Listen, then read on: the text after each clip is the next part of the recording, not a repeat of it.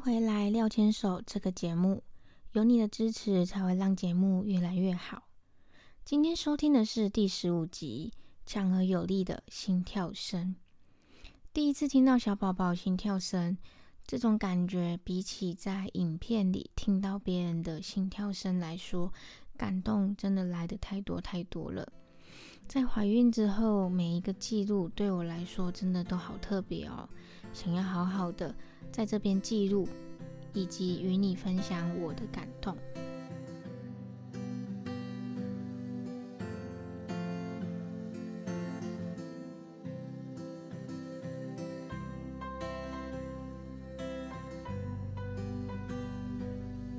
本周的任务也都顺利完成了吗？到了假日是应该要好好的放松。廖千手 Miss 廖 Daily 在这里与你分享有关于个人成长、夫妻大小事，以及即将迎接到来的育儿人生。不知道在这边能不能提供给你相同的共鸣，但是也欢迎你透过留言或是写信来分享有关于你的看法或是故事哦。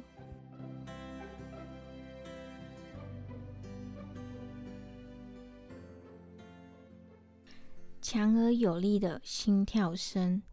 上一次与你分享第一次透过阴道超音波看到小宝宝的存在，也确定小宝宝真的安全的待在子宫里面之后，但是因为那时候周数比较小的关系，所以没有办法直接听到心跳声。好不容易一直忍耐，到了第十周可以做产检的那一天，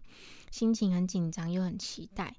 那一天被护理师叫妈妈的时候，觉得很特别。可能比起呃年轻的时候突然被叫阿姨，感觉会比较激动，就是很生气，说我哪有那么老。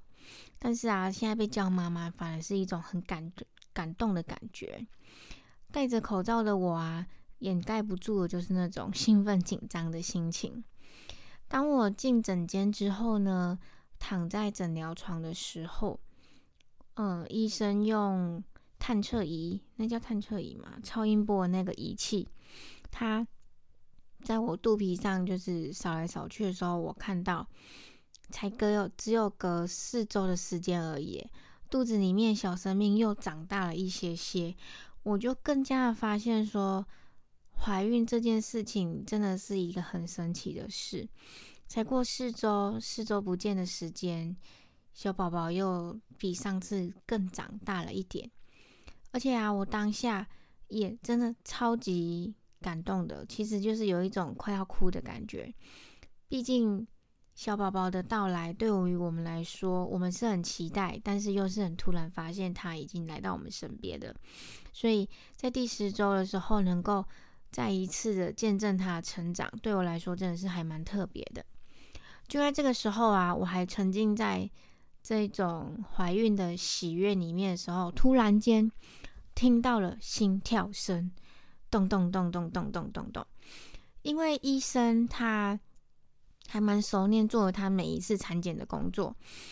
呃，医生他大概会做产检的工作，就是他顺序会是先从超音波开始检查，然后说明一下胎儿的状况。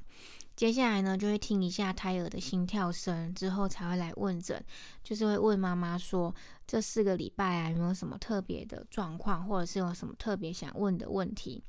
当然，这已经是我做了好几次产检之后才知道的流程。但是在怀孕第十周的当下呢，除了照过阴道超音波之外，透过肚皮来照超音波是我第一次。所以那一天，我突然就听到了咚咚咚咚咚咚的心跳声的时候，我真的是惊吓，然后也很惊喜，当然也很佩服生命的起源。强而有力的心跳声让我更加、更加、更加知道自己一定要好好的照顾自己，因为现在我跟他是生命共同体。在感动之余呢，我听到医生有跟我说，胎儿的状况很好，心跳声也很有力。我真的放心了超多，就是他真的跟我是生命共同体。然后过去四周我吃的东西也对他应该是有帮助的吧，因为他有健健康康的在成长。而透过这次超音波啊，我才更了解说，我真的只能透过超音波了解它的存在耶。在传说中的胎动来临之前，可能我都要透过每四周才一次的产检，来看看它的成长状况，以及它目前长得多长啦，然后它现在分裂，就是说它的身体呀，现在是长什么样子。真的每一次产检都有点点像在交成绩单那种很紧张的感觉，因为四周才一次嘛，那我就变成是说有一种要产检之前就很紧张，产检之后就很如释负重，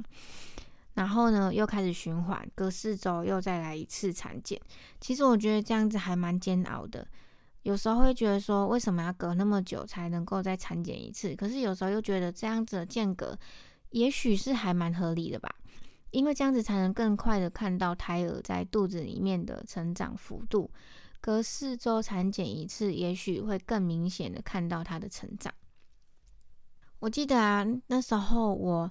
第一次听到小宝宝心跳声的时候，真的超级激动的。产检出来之后，我还立刻打电话给我的先生，跟他分享说我今天听到他的心跳声，真的很想要用。各种可以形容的方法跟我的先生分享这个喜悦，但是因为心跳声这件事情真的要当下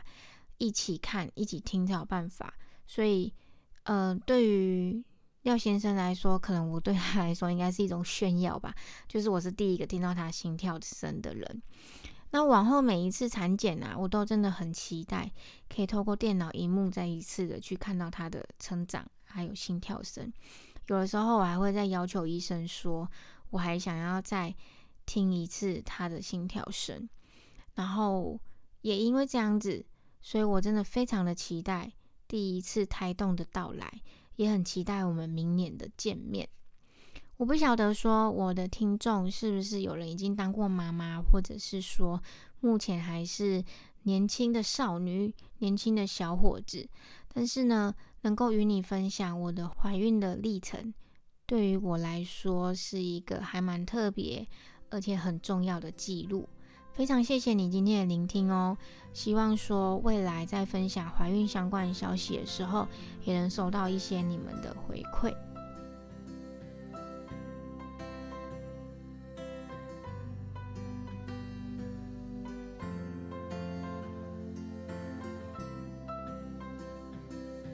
喜欢今天的内容吗？欢迎你订阅廖千手 Miss 廖 Daily 这个节目，